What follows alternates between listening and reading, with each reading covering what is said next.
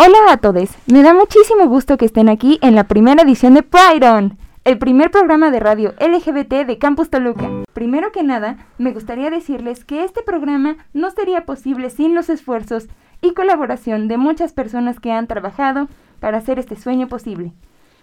Por lo que, de parte del grupo estudiantil, me gustaría dar gracias a Radio Congeladora por permitirnos tener este espacio en donde hablaremos de temas muy interesantes a lo largo de nuestras transmisiones.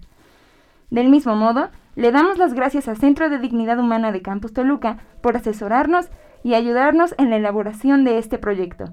Y de igual forma a André Schwebel, nuestro compositor, por la música del programa.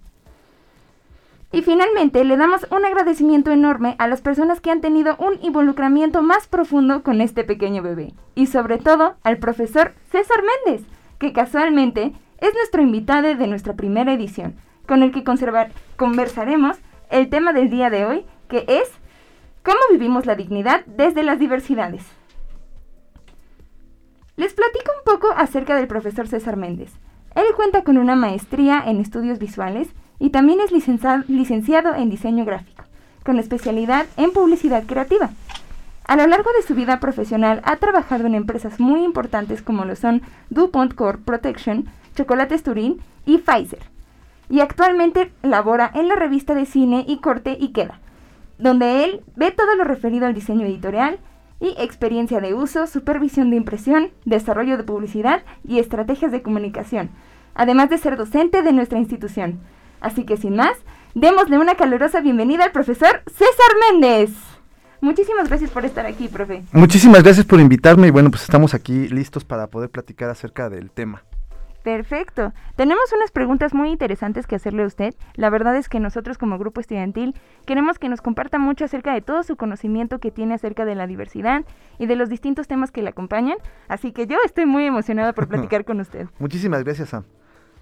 Eh, empezamos con la primera pregunta y es, ¿cómo crees que podemos definir la diversidad en un solo concepto de un término que en su mera descripción es variado?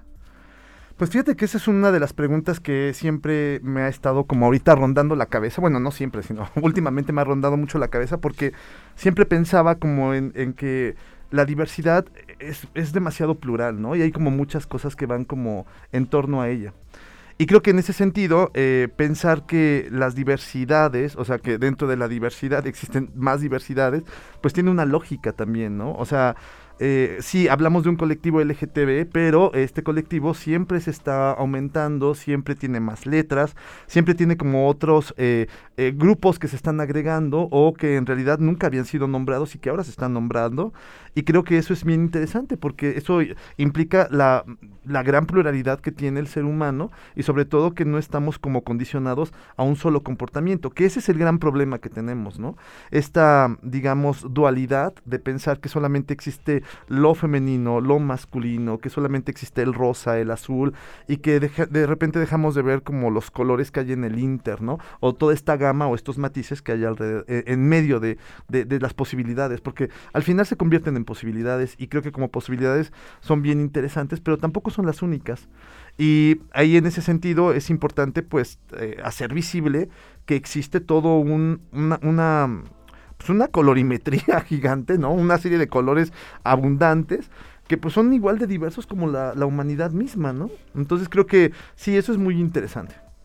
Claro que sí, concuerdo en todo eso. Al final de cuentas, incluso las mismas personas dicen que en la sexualidad olvidamos, o sea, pensamos que es como un término blanco y negro cuando olvidamos que hay una cierta matices de grises en todo ese aspecto, ¿no?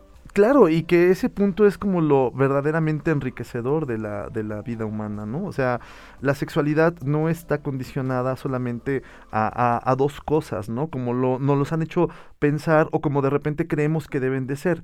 Y no es por llevarla contra en algún sentido, sino simple y sencillamente entender que esto está pues muy matizado, vuelvo a insistir, ¿no? Y en ese abanico de posibilidades pues hay muchas cosas que de repente no se entienden, no, no quedan claras o a veces nos confundimos porque no sabemos si estamos en lo correcto, en lo incorrecto. Y eso también es como algo muy grave, ¿no?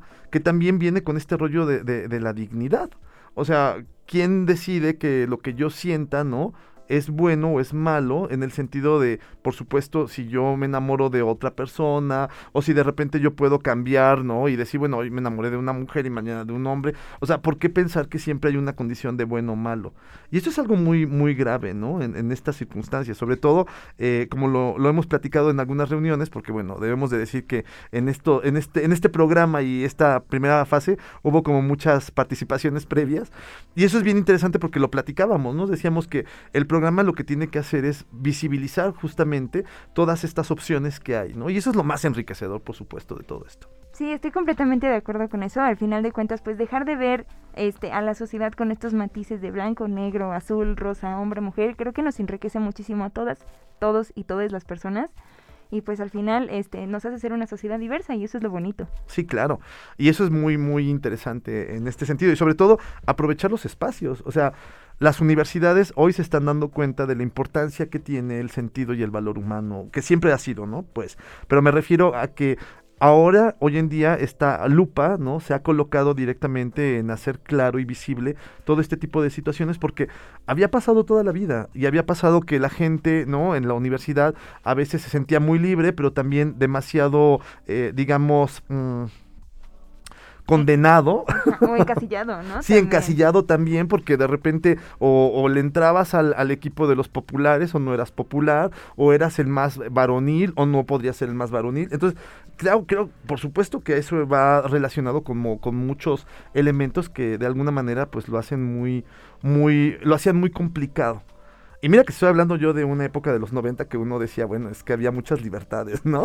Cuando a mí me tocó. Pero ahora veo las opciones y también veo una clara relación, digamos, que hoy en día es exactamente lo mismo que en los años 90 y que en los años 70. O sea, sí había grupos liberales, por supuesto, ¿no? Que, que estaban y que decías, bueno, este grupo eh, piensa, este grupo hace y demás, pero había otros grupos que definitivamente tú, este, no, no, o pertenecías o pertenecías, ¿no? Y que eran como muy, muy, unas costras muy difíciles de penetrar. Entonces creo que eso es muy interesante en este, en este desarrollo, digamos, de la, pues de, del trabajo, ¿no? Que, que se está haciendo ahorita en la universidad. O sea, este espacio, esta hora, ¿no? Es importantísima recalcarlo porque pues va también a, ayudar, ¿no? Y la idea es pretender, pretender ayudar a, a, más personas, ¿no? A que también se den cuenta que la universidad pues no solamente es blanco y negro, sino también hay grises, ¿no? En el medio. Y eso es lo que le hace universidad, universal.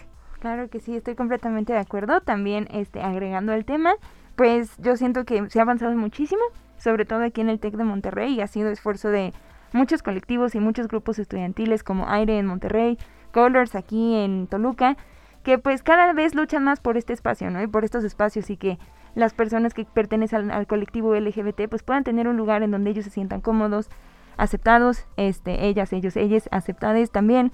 Y pues al final de cuentas es todo un esfuerzo colectivo que vemos que ya está rindiendo frutos y que está rindiendo frutos de manera positiva. Y que creo que todavía falta trabajar mucho más, ¿no? O sea, este espacio realmente hay que aprovecharlo en el sentido de que se debe de pues seguir continuando con, con la visibilidad, ¿no? De, de, que justamente este programa pues trate de temas que puedan ser como de interés eh, en general, ¿no? So, también creo que, creo que eso es importante, no, no, no colocarse una etiqueta y decir, ay, bueno, ahora somos el grupo LGTB de la escuela y ya no queremos como a nadie más, ¿no? Al contrario, sumarlos, ¿no? O sea, esa es la gran ventaja, que todo el mundo se sume y que todo esto vaya siendo como en pro de hacer crecer las cosas, ¿no? Y que sea como realmente una comunidad. O sea, creo que lo ideal de todo todo esto y lo ideal de la dignidad, ¿no? Sería que no hubiera etiquetas y que no existieran las etiquetas. Claro que y creo sí. que eso es como lo más lo más interesante de todo este proceso. Sí, estoy completamente de acuerdo. Digo, al final de cuentas, muchas personas piensan que por, per que por pertenecer al grupo estudiantil Colors, automáticamente eres de la comunidad y pues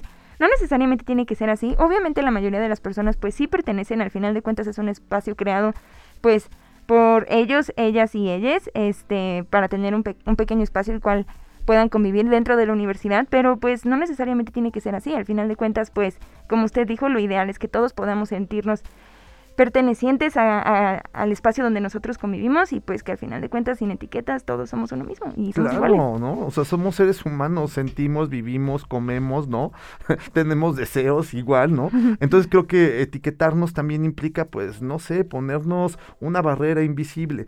Entonces yo creo que esto que bien mencionas, ¿no? Es también importante hacerlo notar. O sea, el que pertenezcas, ¿no? A una, a un grupo, es porque estás interesado en conocerlo también y también hay aliados, ¿no? Y eso Sí. hay que entenderlo. O sea, hablar de aliados es hablar de un grupo de personas que están con el colectivo, que están pensando en sus derechos, porque aunque no lo crean, ¿no? Esto que, que, que- que tenemos aquí, que, que es la primera vez que estamos aquí, ¿no? Y eso es interesante, realmente demuestra mucho la necesidad de- y la falta de espacios. Excelente, claro que sí. Al final de cuentas, pues por lo mismo agradecemos al, al, al principio de la introducción que, pues al final de cuentas somos el primer programa LGBT de Campus Toluca y de Radio Congeladora. Y después de muchos esfuerzos, justo después de platicar con el presidente de Colors, Dieguito, este, él estaba muy emocionado, pues porque al final de cuentas, después de muchos años de esfuerzo, este espacio fue concedido y pues tenemos la, el honor de inaugurarlo, profe. Perfecto, y eso es muy interesante porque va, va, va para más, ¿no? O sea, esto tiene que evolucionar, te- o sea, vuelvo a insistir, esto es una invitación a todas, todos y todes que nos están escuchando, vengan, súmanse, eh, de verdad, esto no es nada más de un grupo, es, esto nos pertenece a todos, ¿por qué? Porque somos seres humanos, ¿no? Y de repente creo que eso lo olvidamos, olvidamos el hecho de que tenemos que ayudarnos entre todos para poder crecer, y creo que una comunidad, vuelvo a insistir, no es solamente un grupo segmentado, somos todos. Exactamente, yo concuerdo con eso. Al final de cuentas, pues todos somos personas y pues al final todos existimos en el mismo espacio que es el mundo. Muy bien. Pasamos a la siguiente pregunta. Adelante. Eh, como vimos anteriormente, eh, has trabajado para empresas muy importantes a nivel global, como ya habíamos platicado de Dupont, Turín, Pfizer. Y la verdad nosotros como grupo tenemos la pregunta de ¿cómo percibes tú que se expresa la diversidad en estas empresas tan importantes y cómo vivías tu propia diversidad? Híjole, pues mira, eh, ha sido un camino bien complicado, ¿no? En el sentido de que, claro, o sea, las políticas de algunas empresas, si te lo puedo decir, ¿no? Si eh, Dupont tenía una política muy inclusiva, ¿no? Eh, eh, incluía justamente, trataba como de hacer esta inclusión social y laboral. Pfizer no lo tenía y de hecho hubo un problema apenas muy reciente, ¿no? Que, que platicábamos hace poco, ¿no? De, de un grupo, bueno, de, desafortunadamente de una persona que fue corrida por su condición de homosexual, ¿no? De la empresa. Y eso fue hace dos años. O sea, no te estoy diciendo que Inventes. fue de tiempo atrás. Eso fue complicado, ¿no? Y, y eso eh, de alguna manera también abrió los ojos. O sea, vamos a verlo desde el sentido positivo o negativo. Porque desde el sentido negativo, pues obviamente, pues fue feo que eh, una empresa a nivel global, que habla de salud, que habla de bienestar, ¿no? Que tiene como ciertas políticas, pues no hablará como de esta cuestión de, de una, de, de, de, de- de la inclusión de, de un grupo de, o un sector de la población que es minoría, ¿no? Y por otro lado, también pienso que esto afectó de manera positiva porque hubo un cambio, se empezó a hablar acerca de esto, se empezó también a trabajar un poco en estas políticas y hubo movimientos en Toluca como fuera del closet que estuvieron como apoyando a esta persona para trabajar en este sentido. Entonces creo que eso es muy importante porque hace un cambio, o sea, abre un cambio. Dupont de verdad creo que fue una, una compañía que, en la cual yo pude ver un gran crecimiento, no había ningún problema, pero también había cierta resistencia, sobre todo por la cuestión generacional, ¿no? Es decir, las generaciones más, más adelante de, de la mía, sí sentía como cierta resistencia a estos cambios, ¿no? O sea, hablaban de respeto, pero también hablaban como de ciertas distancias, y eso es como muy complicado de repente, pues en general, porque o sea, hablamos de que hay compañías que sí tienen políticas buenas, pero a veces no bajan a donde tendrían que bajar, o a veces no se cumplen, o a veces son como complicadas, ¿no? De, de, de entender, o, de repente pues sí hemos encontrado casos de... eh, de compañías, empresas, ¿no? Que de repente corren a la gente porque se enteran que son homosexuales, o porque son lesbianas, o porque de repente no pueden ir a una cena de trabajo, que eso es muy triste, ¿no? Que vayas a la cena de, de, de no sé, a tu escena, a tu cena de 5 o 10 años de, de laborar en la empresa, acompañado de tu esposa, tu esposo, o tu compañero, que en ese momento eran parejas, porque todavía no estaba el matrimonio igualitario, y que todavía tenemos ese gran problema, ¿no? En, en mayor parte de la República, sobre todo en el Estado de México, Sí. que a mí se me hace tan absurdo que esté tan cerca de la Ciudad de México y que bueno, ¿no? Pero eh, en ese sentido se me hace muy interesante cómo todo esto pues va permeando, ¿no? También en, en la forma en cómo se percibe la comunidad y sobre todo que también, digo, se ha ido ganando poco a poco terreno y claro, o sea, esto no ha sido fácil, a veces uno tiene que pues decir que no es homosexual o que no es lesbiana o que no, porque, ¿no? Por el miedo al rechazo o por el miedo a que precisamente no hay una cultura todavía laboral que, que aporte. Y eso lo vemos, por ejemplo, con la comunidad trans, ¿no? Sí, sobre O sea, todo ellos. ellos, eh, eh, eh, eh, eh, la comunidad trans tiene como este gran dilema todavía, ¿no? O sea, eh, de repente sí, yo he tenido oportunidad como de platicar con algunas personas y, y de repente dicen, bueno, es que tengo miedo, ¿no? O sea, tengo miedo que de repente se enteren que, que fui hombre trans o mujer trans, o que soy una mujer trans, porque eso puede como cambiar la relación laboral y sí, efectivamente lo puede hacer, ¿no? Y en países de primer mundo que hemos visto este tipo de, de cosas, ¿no? Entonces, creo que, creo que ha ido cambiando y eso ha sido muy bueno. De repente es, es muy bonito ver que compañías no Eh, grandes y que también eh, instituciones como el TEC de Monterrey tiene políticas que por supuesto acogen estas minorías y que tienen esta necesidad por supuesto también de incluir y de estar eh, en, el, en el camino pues eso es lo importante no y creo que ahí es a donde uno tiene que hacer como la gran diferencia Claro, estoy completamente de acuerdo. Y pues al final de cuentas, esta pregunta surge pues porque nosotros, nosotras, nosotros del grupo como futuros profesionistas, al final de cuentas en la pregunta anterior estábamos hablando de que cada vez hay más inclusión de estos espacios LGBT en la universidad, pero pues al final de cuentas, ¿qué va a pasar cuando pasemos a la vida profesional, no? Puede que las cosas cambien, puede que no. Yo considero que conforme se va haciendo este movimiento muchísimo más grande alrededor del mundo, las empresas cada vez van agarrando un poco más de conciencia de que pues se tiene que respetar las- la dignidad de todas las personas, pero pues son pequeños pasos al final de cuentas. Todavía considero que nos hace falta mucho camino por recorrer, pero pues sí hay empresas donde son más inclusivas que otras.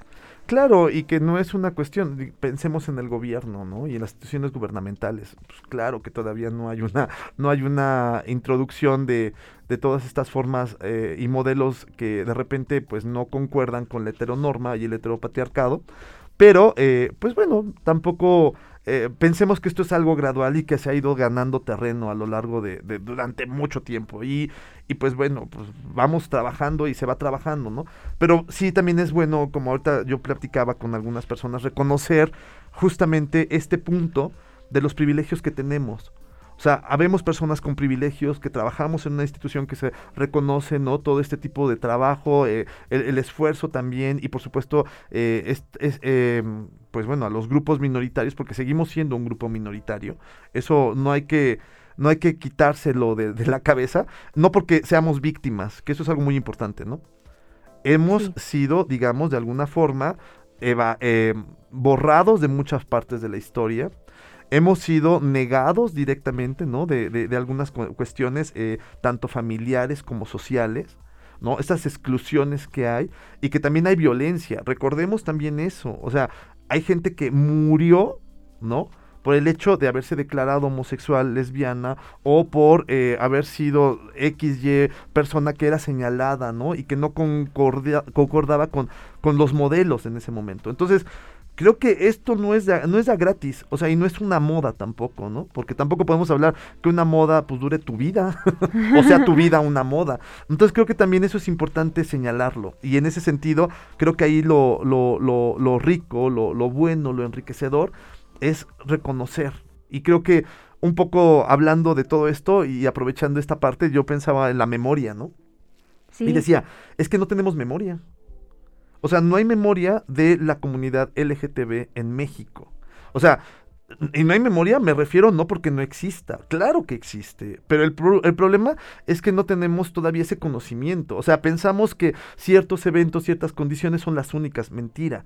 Han existido durante mucho tiempo y lo importante es reconocerlo, reconocer esa memoria en la cultura, en la cuestión, digamos, social, en la porque eh, eso es algo que en realidad nos, nos debe de, de mover y debemos de, de entender, ¿no? Y que a veces se nos olvida. O sea, y de verdad, creemos que, yo sí creo y, y soy como partícipe de eso, las nuevas generaciones, ¿no?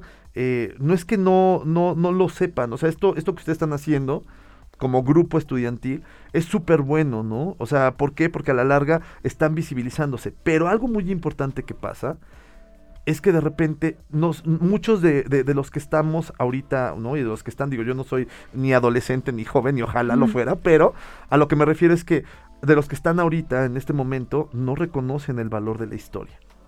No reconocen que hay gente que murió. O sea, piensan que ser gay, ¿no? E, el gay, que es una palabra bien bonita, bien grandota, bien lujosa, ¿no? De repente la abarca a todo mundo y no es cierto. Hay identidades que no están dentro de lo gay. Y también eh, las negamos. O sea, imagínate una persona, ¿no? En una comunidad rural. Sí. Que sea homosexual, que sea lesbiana. O sea, ¿cómo la catalogas? no puedes decirle que es gay. Sí, no. porque, o sea, porque en realidad ni siquiera entraría como en todo este contexto, ¿no? O sea, no es blanco, ¿no? No es bonita, bonito, porque bueno, todas esas palabras y esos, esos puntos, pues van relacionados con ciertas identidades. Entonces yo creo que lo importante de todo esto, y bien lo decíamos, es que esta inclusión, pues bueno, abre las posibilidades de entender otras formas de ver el mundo también, ¿no? Y otras formas también de, reconocerse. Claro que sí, estoy completamente de acuerdo. De hecho, eso de pues las personas que se encuentran en una comunidad rural obviamente no pueden expresar su sexualidad de la misma forma que lo hace una persona de ciudad. Y esto me recuerda mucho a un conversatorio que tuvimos con el director del Centro de Dignidad Humana, que era Jesús. este, él nos dijo mucho la frase de entre los hay de oprimidos a oprimidos. Y eso se me hizo muy cierto. Al final de cuentas, también como tú nos decías, en la pequeña entrevista que tuvimos antes del programa, que no es lo mismo una persona que entre dentro del estereotipo de lo que es una persona gay, que es pues el hombre blanco, este bien parecido, fuerte, musculoso, e incluso en algunos casos anglosajón, a una persona que pues viene de alguna comunidad rural, que sea moreno, que pues en su mismo entorno las personas homosexuales son hasta más oprimidas que incluso en la ciudad y pues es, es muy difícil pensar en todo eso. Oye, hay que reconocer también que no solamente es en las, eh, eh, eh, digamos que en estas manchas urbanas que sería lo rural y lo urbano, pasa hasta en lo mismo urbano. O sea, piensa, por ejemplo, una persona de la comunidad, ¿no? Em, que viva en una zona marginal de la ciudad. O sea, no puede ser gay. O sea, porque los gays se, se, ofenden, ¿no? De decir que son gays. Y eso también es algo que no hemos visto. La dignidad no solamente está en que queramos un reconocimiento a un grupo privilegiado sino también en reconocer, ¿no? Que existen otros grupos y que también seamos conscientes que con toda esta cuestión mercadológica, capitalista, eh, que bueno, pues vaya, es parte de nuestro día a día, también hemos negado, ¿no? Y hemos rechazado a miembros de nuestra propia comunidad. O sea, el decirle a alguien que nomás no entra porque no es gay, sino es otra palabra, ¿no? Que puede ser más antisonante, implica justamente un, rechazo, ¿no? El que de repente eh, consideres que unas personas tienen privilegios y otras no, es también un rechazo. O sea, ¿qué pasa ahora con las nuevas este, redes y las nuevas formas de, de, de relaciones que tenemos? Eso es bien, bien, bien, bien, bien interesante. Porque notamos ahora, ¿no? Que las redes sociales, ¿no? Si uno entra a estas redes donde uno puede encontrar, eh, relacionarse con, con las personas, pues va a encontrar de entrada una, una negativa en decir que la gente joven, por ejemplo, ¿no?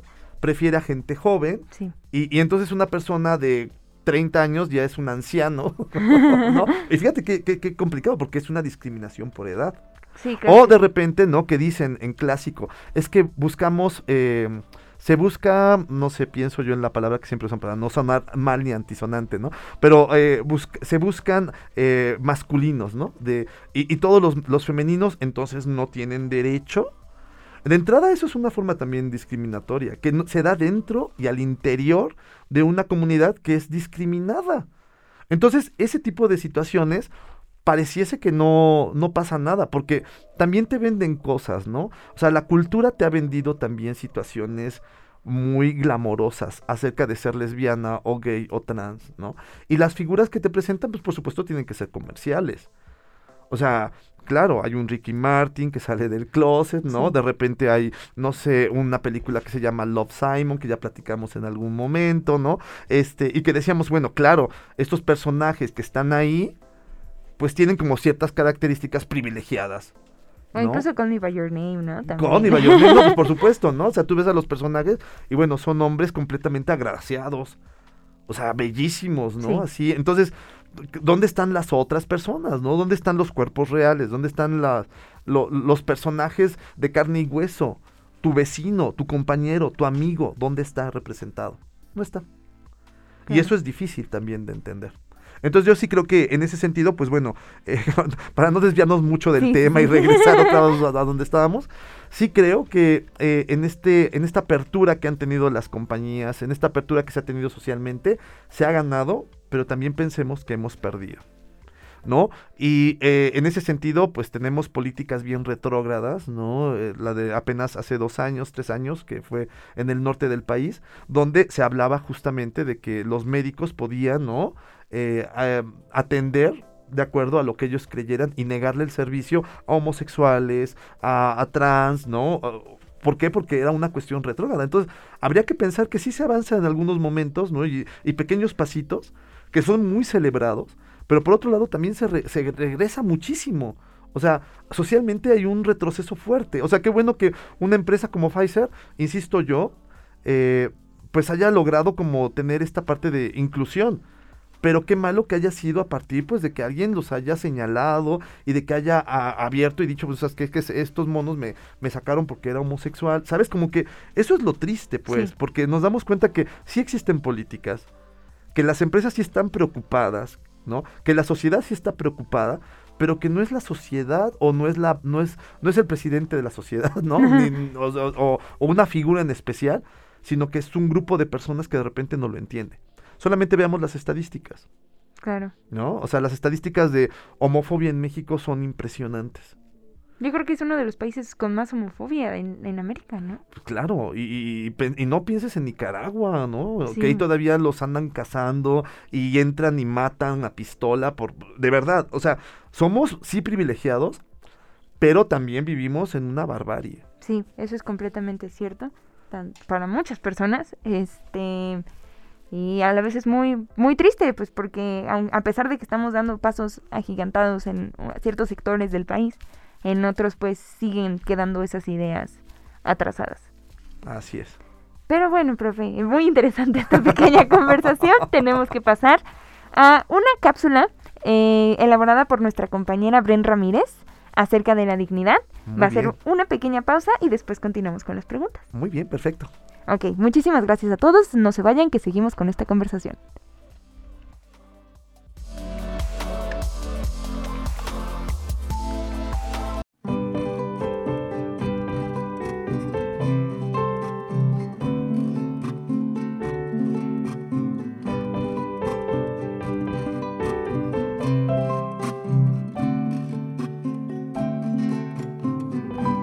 En el marco de la Semana de la Dignidad Humana en Campus Toluca, la alumna Brenda Ramírez, integrante del grupo estudiantil Colos Toluca, nos platica un poco sobre lo que es la dignidad humana. Definir la dignidad como la forma en la que un individuo siente respeto por sí mismo y se valora al mismo tiempo que es respetado. Muchas veces hemos escuchado acerca de la dignidad humana y cómo la tenemos, así como una parte del artículo primero de la Declaración Universal de los Derechos Humanos que dice todos los seres humanos nacen libres e iguales en dignidad.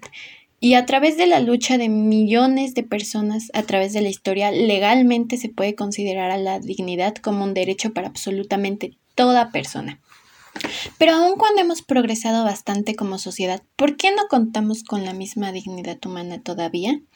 A simple vista podemos percibir los avances del respeto a la dignidad ajena como algo que ha progresado bastante, pero la realidad es otra todavía nos enfrentamos con la discriminación, crímenes, de odio, exilio social y económico, y hasta el asesinato por ser parte de una diversidad. Claro que hay avances, pero aún con estos, uno de cada tres personas de la comunidad son víctimas de discriminación en el trabajo, fenómenos como asesinatos, suicidios y desapariciones siguen aumentando. Y las leyes no son suficientes para proteger a toda la comunidad vulnerada. La falta de dignidad no se va hasta los extremos de crímenes tan atroces. Inicia desde el pensamiento y pequeñas acciones que pueden afectar a la comunidad, como utilizar nombres despectivos como joto, maricón, para hacer menos a una persona. Dar malas miradas ante dos personas tomándose la mano, negarse a conocer a una persona por su forma de hablar, vestir o actuar, e incluso frases como a mí no me molesta la comunidad, la tolero, pero si veo a dos hombres besándose, no me gusta. Claro que la aceptación y el respeto son instantáneos Esto proviene de una gran deconstrucción y planteamiento de las cosas que nos enseñaron nuestros padres, observamos en la escuela y repetimos como forma de ser aceptados. Si no comenzamos con el cuestionamiento de nuestro papel sobre este tema, la comunidad Siempre estará limitada a ser discriminada y que esta dignidad aclamada dentro de los derechos que se buscan desde hace tiempo únicamente sea un mito. Es por ello que debemos preguntarnos, ¿realmente existe la dignidad humana en estos tiempos o únicamente existe para las personas privilegiadas? ¿Cómo podemos cambiar el rumbo de la sociedad? Finalmente, el verdadero cambio siempre inicia desde la mente y todos podemos participar para que exista la dignidad para todo ser humano.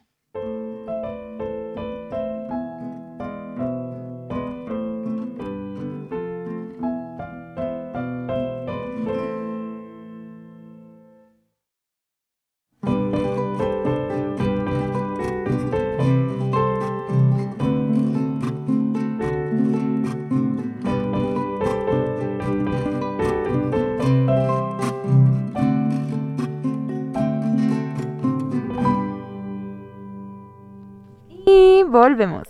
A mí me encanta la música que nos compartió y nos compuso nuestro compañero Andrés, así que ahorita que la terminé de escuchar me enamoré. eh, continuamos, profe, con nuestra pequeña conversación. Bien. Pasaremos con otra pregunta. y es que, como sabrás, me imagino que ya sabes, estamos viviendo la Semana de la Dignidad Humana en el campus. Claro, sí. Eh, la dignidad humana es un concepto que se percibe como universal, como ya veníamos hablando anteriormente. Pero, ¿crees que al momento de hablar de dignidad humana podemos hablar de una sola dignidad humana o hay diversidad en la dignidad? Muy buena pregunta. Pues debería de haber una sola dignidad humana, ¿no? Sí, o sea, claro. yo creo que eh, eh, eh, no hay ningún concepto que tenga como el rollo de, de muchas dignidades, porque no, o sea, la dignidad, pues las condiciones dignas del ser humano pues son vivir feliz, ¿no? o sea, pienso yo en ese sentido, o sea, como que ese es el punto, ¿no? De, de alcanzar como el máximo independientemente de, de, de, pues digamos, de la clase social, ¿no? Independientemente de la preferencia, orientación, ¿no? O identidad, ¿no? Sexual que se tenga. Pero este, yo sí creo que es bien importante eh, considerarlo como en ese sentido. Sobre todo porque pues, si lo, si lo analizamos, ¿no? Y, y lo vemos a, así a lo a lo grande, ¿no? Y, y, y, lo vamos checando, pues sí vamos a encontrar que, o sea, el ser humano tiene una gran necesidad como de ser reconocido todo el tiempo, Claro. ¿no? Y la dignidad es parte de eso, de un reconocimiento, ¿no? De un reconocimiento por el otro, es decir, siempre estamos como en ese, bajo el escrutinio de que alguien más nos, nos, nos apruebe, pues. Sí. No sé si sea bueno o sea malo, eh, pero creo que, eh, vaya, porque en realidad así funcionan las cosas y es parte de un, de un, funcionamiento, pero sí creo que también es importante pues entender que en ese reconocimiento hay muchas cosas que hacen que las personas se sientan bien. Claro. ¿No? Sí. Entonces, cuando hablamos de, de dignidad, yo sí pensaría en una sola, no pensaría como en muchas, porque eso sería otra vez volver a clasificar y volver a caer como en una categorización. O sea, entonces hay, hay, hay personas que sí merecen un reconocimiento, cierta forma de reconocimiento, y otras que no lo merecen, o, o de repente eh, eh, hablaríamos como de estos criterios de que unos puedan más y otros no. O sea, creo que sí es complicado, ¿no? Pensarlo en el sentido de decir, güey, es que no se va a poder como hacer desde esa forma, ¿no? O sea, o, sea, unos sí tienen más, más reconocimiento y otros no merecen reconocimiento. Pues no, o sea, creo que el reconocimiento debería ser de manera general. E incluso creo que es como hasta escandaloso pensarlo, ¿no? Que una persona tenga derecho a tener más reconocimiento que otra, cuando al final de cuentas, pues lo que veníamos diciendo hace rato, ¿no? Todos somos personas, todos somos iguales, y pues no debería de por qué pasar ese tipo de situaciones. Claro, y, y que mira, no hemos hablado tampoco y no hemos tocado como este tema justamente de, de las... Eh, ¿Cómo se les llama? Es que se me fue el nombre. lo tenía en la punta de la lengua y en un momento lo recordaré, querido público, pero en este momento no, no lo tengo. Pero sí es bien importante entenderlo, que también eh, no solamente hablamos de, de, de, una cuestión de orientación. O sea, pensemos en una persona con una, este... Ay, se me fue. No, es que no quiero usar una palabra que pueda ser como incorrecta. Sí, claro. Pero de esta... Eh, eh, ay, disfunciones... No.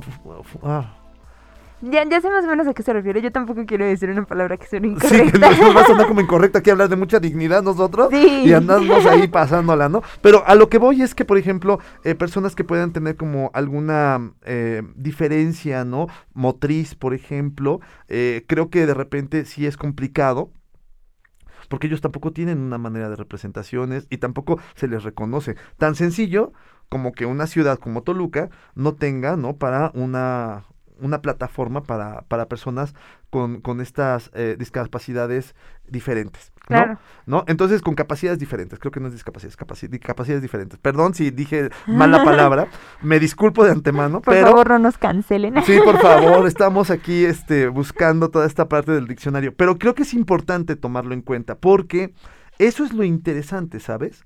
O sea, lo interesante es que o sea, lo vemos con, con, con, con esto, ¿no? De que no hay sillas, ¿no? Eh, bueno, no, no hay sillas de ruedas, sí las hay, pero no hay, digamos, plataformas para las sillas de ruedas. O para personas, rampas incluso. o rampas, ¿no? O que algunos edificios están prohibidos Sí. completamente, ¿no? O algunas, este, pues algunos espacios también están prohibidos, ¿no? Para ciertas personas. Entonces, creo que no, no, no estamos hablando de un reconocimiento ni de, ni de un trato digno a todos, ¿no? Y a todas y a todos. Entonces, creo que ahí eso es importantísimo comenzar como a entenderlo y, y que sí, justamente ah, volviendo al tema, ¿no? Que siempre nos vamos un poquito para allá, pero es eso, ¿no? De decir, Claro, es que hablar de dignidad es hablar de un reconocimiento, ¿no? Y, y hablar que es- ese reconocimiento es reconocernos a todos, Sí. a todas y a todos. Claro, y de hecho tocando ese tema muy interesante de pues todas estas instalaciones para las personas de las que platicábamos,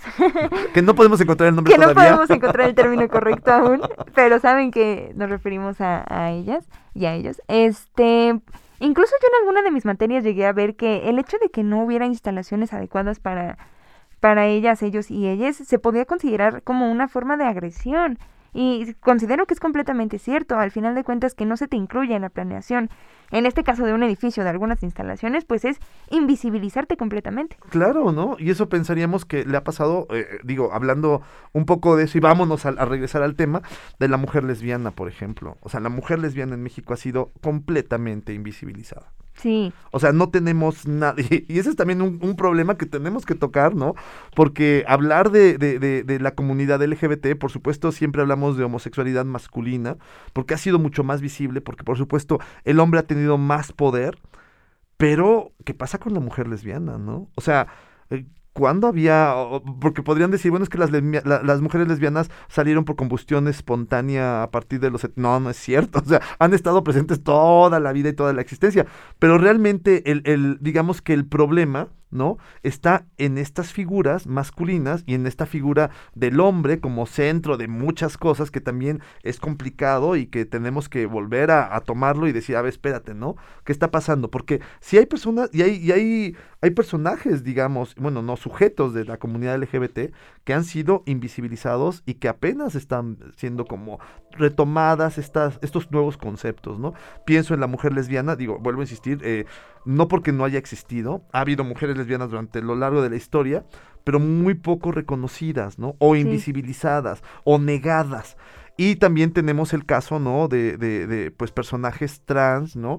Que a lo mejor no eran trans por- en, el, en el sentido de lo que ahora conocemos como tal, como el concepto, pero que tampoco pasaron, ¿no? A la historia así, pero completamente invisibles. Sí, y estoy completamente de acuerdo con eso. Incluso, pues actualmente que algunas mujeres muy importantes de la historia de México, muy reconocidas, este, de repente, pues la gente comienza a decir que puede que no siempre haya sido, no haya tenido esa imagen que nosotros tenemos en el recordatorio histórico mexicano de mujer heterosexual, sino que al final de cuentas pudo haber sido una mujer bisexual o incluso una mujer lesbiana. Claro. A muchas personas les parece esto escandaloso.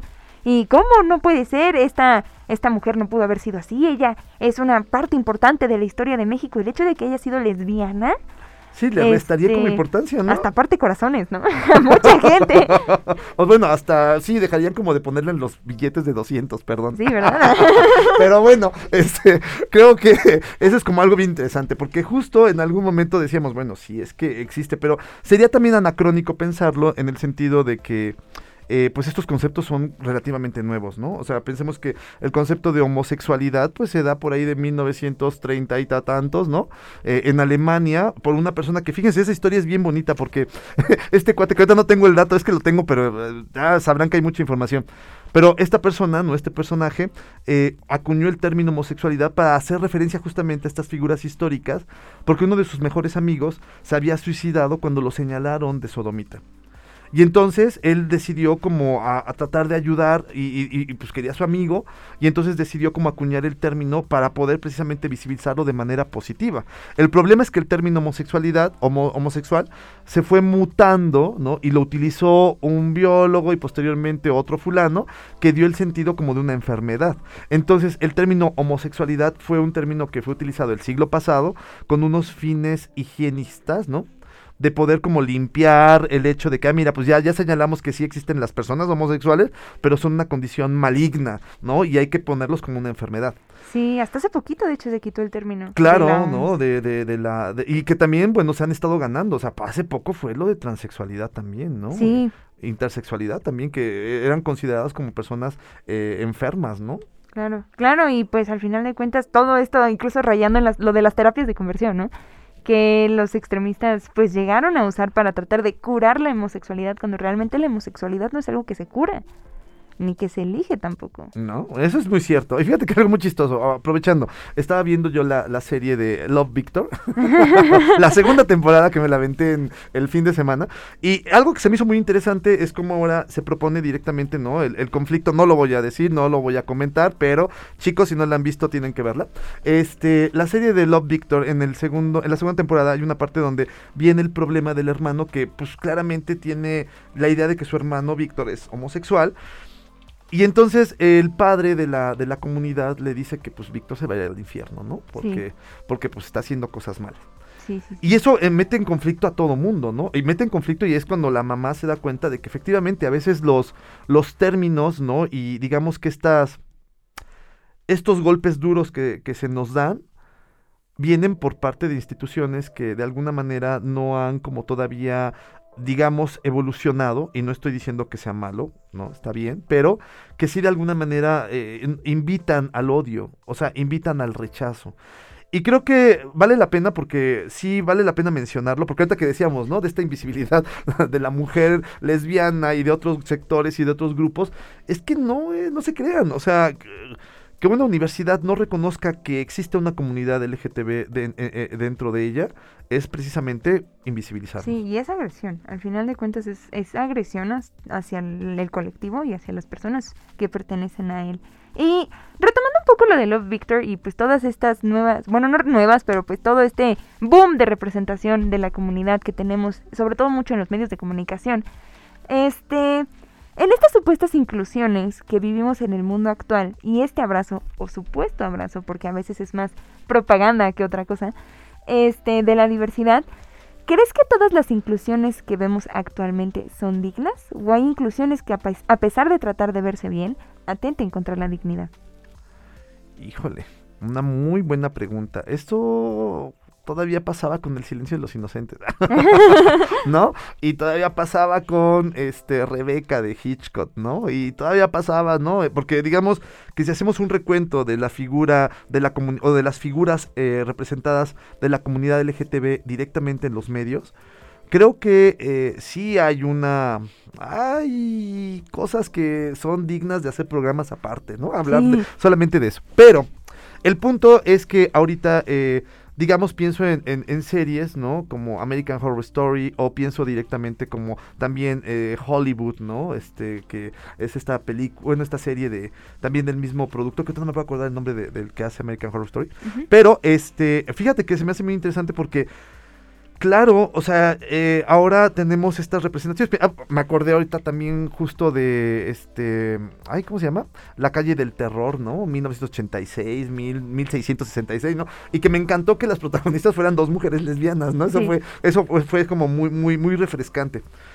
Pero sí creo que también se, se, marca como en todas las épocas y en todos los, los contextos políticos del ser humano una inclinación hacia lo político. ¿No? O sea, ahorita la agenda implica, ¿no? La comunidad afrodescendiente, ¿no? Y eso es muy representativo ahora ves que la mayor parte de, de, las producciones y de los programas y de todo lo que hay, siempre meten ahora un protagonista, ¿no? Eh, de descendencia este, afrodescendiente.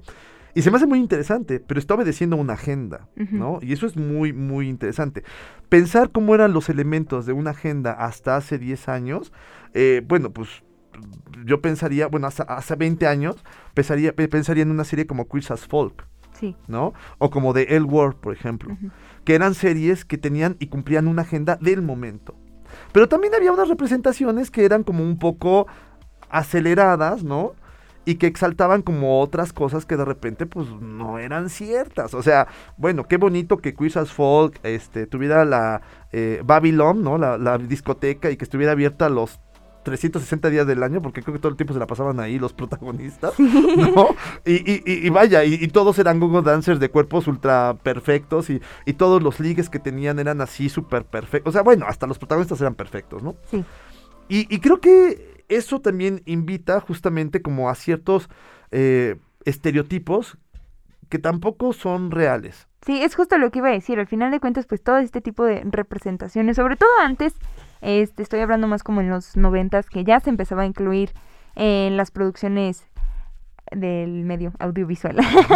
este, sobre todo más personas de la comunidad. Pues al final de cuentas no era cualquier persona de la comunidad, era esta persona atractiva, fuerte, incluso las escenas lésbicas, retomando ese punto de las lesbianas, se usaban más como el erotismo y la satisfacción del hombre heterosexual más que una digna representación de las lesbianas. Ay, claro, ¿no? O sea, yo, yo, yo pienso en el World que, que, bueno, no he terminado de ver, porque también se me ha hecho así como ya muy eterna, pero pienso en The World o pienso de Orange is the New Black, que, creo que me gusta mucho de Orange is the New Black, porque hay una representación muy distinta, ¿no? De la mujer lesbiana. Claro que el objeto de deseo es la clásica rubia, ¿no? Así bonita, pero todo lo que hay alrededor de, de, ella se me hace lindo. Pero fíjate qué interesante entenderlo desde esa perspectiva. ¿En dónde están? En una prisión. Sí. Entonces son las lesbianas, y son la historia de una lesbiana, sí, pero están enclaustradas en una prisión. Ellas hicieron algo malo, mataron, robaron, drogaban, ¿no? Vendían drogas, o sea, lo que sea. Al final están recluidas. Y retomando ese punto también muchas representaciones, bueno, representaciones porque realmente no tampoco se decía mucho a voces sobre todo antes, este, que la persona que tenía como estos rasgos queer, este, toma por ejemplo incluso a Úrsula de la película La Sirenita, que incluso fue interpretado en su versión inglés por un, una persona, ay, se me fue el nombre, drag queen, perdón, este, al final de cuentas son las personas malas o son las personas que hicieron algo malo y pues también eso no es el chiste. No, y que eso fue, eso ha sido característico de Disney, ¿eh? déjame te digo. O sea, si tú ves los personajes malos villanos de Disney, son afeminados. Sí, 100%. y ahí tenemos muchos. Puedes ver toda la gama de personajes afeminados y malos, ¿sabes? Y justamente porque también la representación del homosexual en los medios de comunicación ha ido pasando de el malo, el perverso. Primero fue el perverso, ¿no? Eh, el, que no merecía vida y terminaba suicidándose. Posteriormente fue el enfermo, ¿no? Que llegó el VIH y entonces era el enfermo, la víctima, pero al final de cuentas también se moría, ¿no? Y hasta hace poco, y estoy hablando de verdad, hace poco, aparecen representaciones donde el personaje homosexual no se muere. Sí, y eso también va mucho con estos chistes que yo veía hace mucho tiempo, algunos años en Facebook, de que en una película siempre se muere la mujer, el que llora, el negro y el gay. Sí. Y así dicho con esas palabras, ¿no? Que también no son como mal ocultados, porque es lo que la gente dice. Y yo también creo exactamente lo mismo. Apenas, últimamente vuelvo a insistir, ¿no? Estas reapropiaciones de, los discursos, por ejemplo, eh, vi Hollywood, no soy tan fanático de, de, este cuate, pero bueno, está Versace Hollywood, ¿no? Este, Gianni Versace era la, la, otra serie, que no me puedo acordar del nombre del productor. ¿No era la del asesinato de Gianni Versace? Sí, es el asesinato de Gianni Versace, pero me acuerdo del productor que también hizo esta serie que se llama Hollywood ah, el productor, sí, sí, sí. Entonces, este cuate eh, tiene, por ejemplo, eh, esta película, bueno, esta eh, serie de, de, de Hollywood, y te decía, me gustó cómo reversionó la figura de Rod Hodgson, ¿no? Chicos, si no conocen quién es Rod Hodgson, váyanse rápidamente a internet, googleenlo y se van a dar cuenta que fue una de las personas con una vida tan trágica, ¿no? Porque era un personaje sumamente atractivo, era súper varonil, ¿no? Era, pues, era el galán de Hollywood de los años 40. Y resultó ser que tuvo que vivir una doble vida, los estudios le, ve- le- le compraron una esposa, ¿no? Ay, Eh, pero también le llevaban a, a- a los hombres con los que él se acostaba y tenía sexo. Y resultó ser que, bueno, fue una de las eh, fatales víctimas de- del SIDA, VIH, ¿no? Sí. Y que fue gracias a que Ross Hodgson, igual que este mm, Freddie Mercury, ¿no? Fallecen, eh, pues que se empieza a hablar más de ello, de eso en los medios. Sí. Y pegó mucho, y pegó mucho porque Ross Hodgson estaba haciendo en ese momento la versión original de, de eh, ¿qué era? ¿Dallas? No. Ay, se me fue el nombre de esta serie. Bueno, me he de acordar. Eh, y en ese momento, pues bueno, fue todo un drama. Pues imagínate que Rod Hodgson, el, la estrella de Hollywood, tenía VIH, todas las mujeres que se había dado besos en la serie. Bueno, así fueron a lavarse y a desinfectarse y a hacer mil cosas, porque tenía una, una, un- había un problema grave con la enfermedad. Y aparte toda la mitificación que tenía, ¿no? Que muchas personas pensaban que hasta nada más por este, darle la mano a una persona con SIDA o besarla ya automáticamente te daba De SIDA. tomar del mismo vaso, ¿no? Ajá, o bueno, el mosquito, que era clásico también, ¿no? O sea, si el mosquito te picaba y picaba a una persona con VIH, ¿te infectabas? Años muy locos, los ochentas y los noventas, sí. sí, muy noventero, era muy noventero. Y, profe, ya mero nos van a correr. ya mero, ya, qué horror. Se nos fue el tiempo. Sí, ya. Johnny nos está diciendo ya. Ya Johnny váyanse. ya nos está cortando. Quieren, tienen que verlo ahí a Johnny. Nos está cortando así con tijera. Pero creo que nos va a conseguir unos minutitos más para la última pregunta. Gracias, Johnny. este, esta es una sección que oficialmente vamos a inaugurar que yo la bauticé como Pride Advice. Este es algo que me gustaría hacer incluso con las demás personas invitadas que se unan al programa.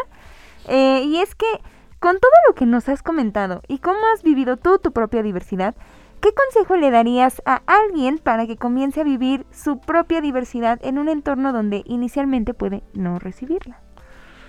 Ay, pues el gran consejo es que piense que de verdad las cosas pueden cambiar. no todo es malo.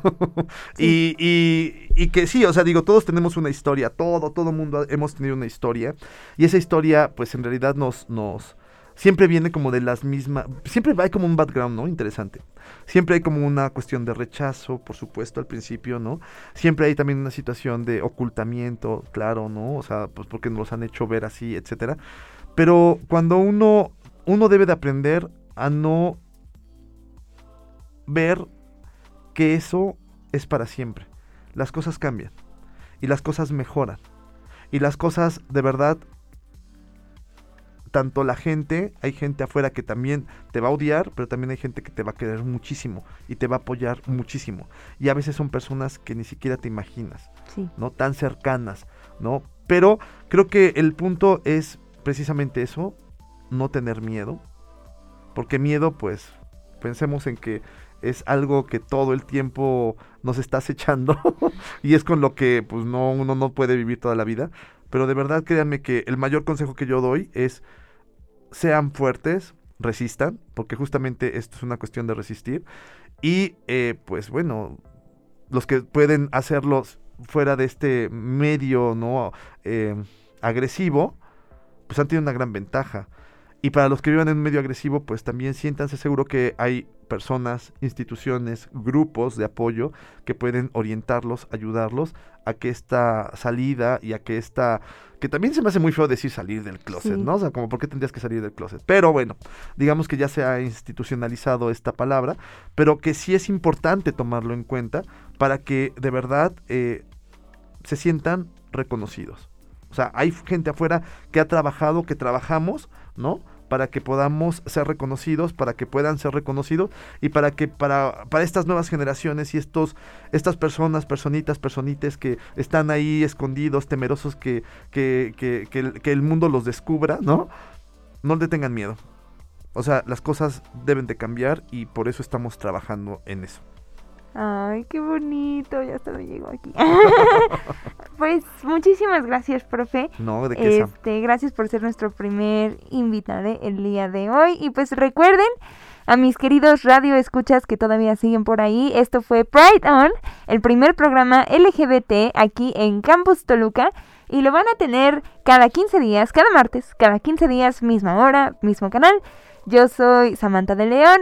Me da muchísimo gusto que nos hayan acompañado el día de hoy y espero verlos en la próxima.